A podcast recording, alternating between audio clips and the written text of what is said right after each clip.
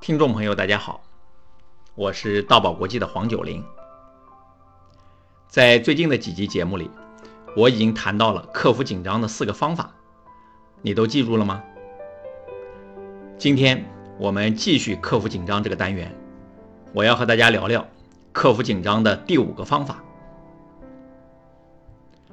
前一段时间有一部电影叫《云中行走》，讲述的是一个高空走钢索的艺人。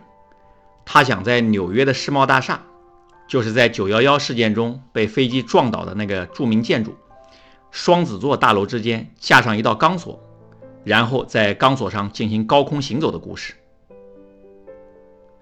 在美国现代历史上的确有一位著名的高空走钢索的表演者，叫瓦伦达。他走钢索一向以距离长、离地面高而著称。是美国观众公认的一流杂技表演艺术家。他一生中做过很多次出色的表演，却在最后一次表演中出了意外。他从七十米的高空坠地身亡，让人非常的震惊。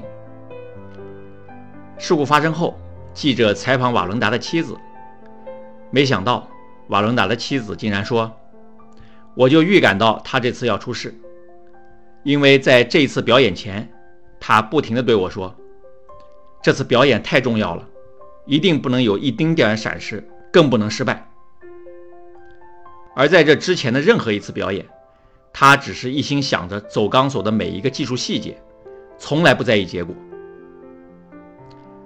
通过瓦伦达妻子的这番讲述，我们知道，瓦伦达是因为太在意表演的结果而出了事故。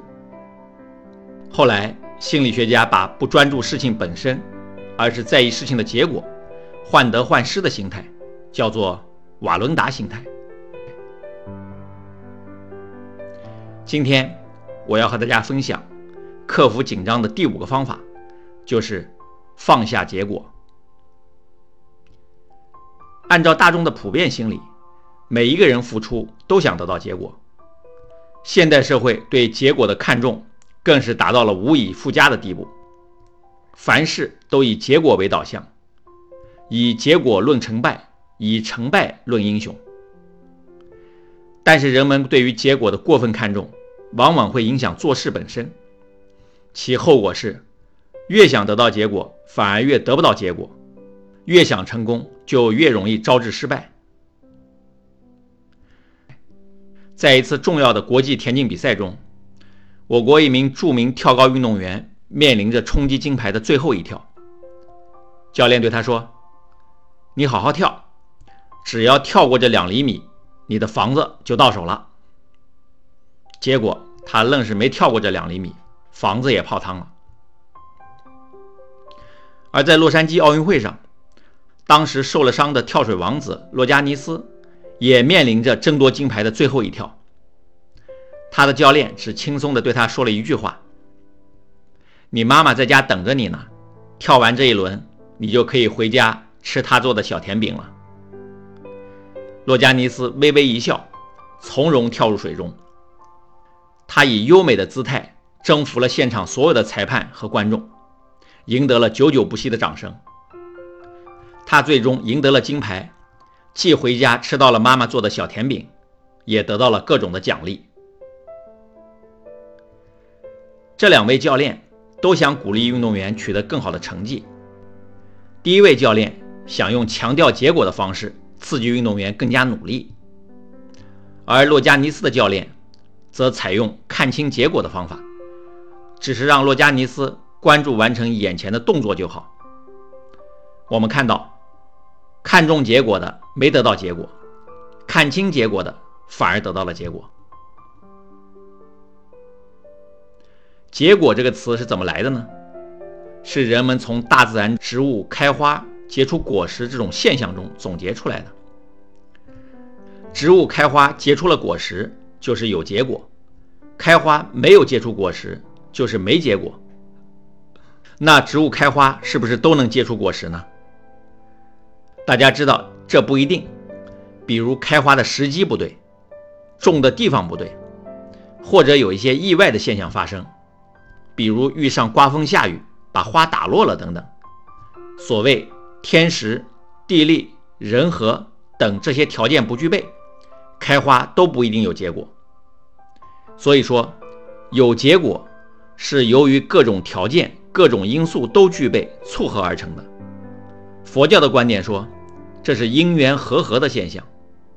第一个和是平和的和，第二个和是合作的和，意思是有内因、有外缘才能生成结果。因此，植物开花能不能有结果，植物无法控制。同样道理，我们付出努力能不能有结果，我们也无法控制。我们能掌控的只能是自己努力的过程。有句老话叫“谋事在人，成事在天”，因此，对待结果，我们应该具备这样的心态：只求努力，不问结果。我结合开花结果的自然道理总结的名言是：“但求开花，不求结果。”在演讲方面，如果大家都能关注开花的过程，也就是努力的过程，认真准备演讲的内容，提前做好预习、演练等等，把准备工作尽最大努力做好。至于最后能讲成什么样，讲的效果如何，我们就不必过分关注这个结果，因为结果是我们无法把握的。放下了对结果的期待。我们在演讲时就会有平和的心态，不仅能帮我们降低演讲的紧张，还能帮助我们呈现出淡定优雅的台风。那对于放下结果，你愿意去尝试一下吗？在下一期节目，我将和大家分享克服紧张的第六个方法。好，今天的节目就到这里，大爱能言，善道为宝。我们下一集节目再见。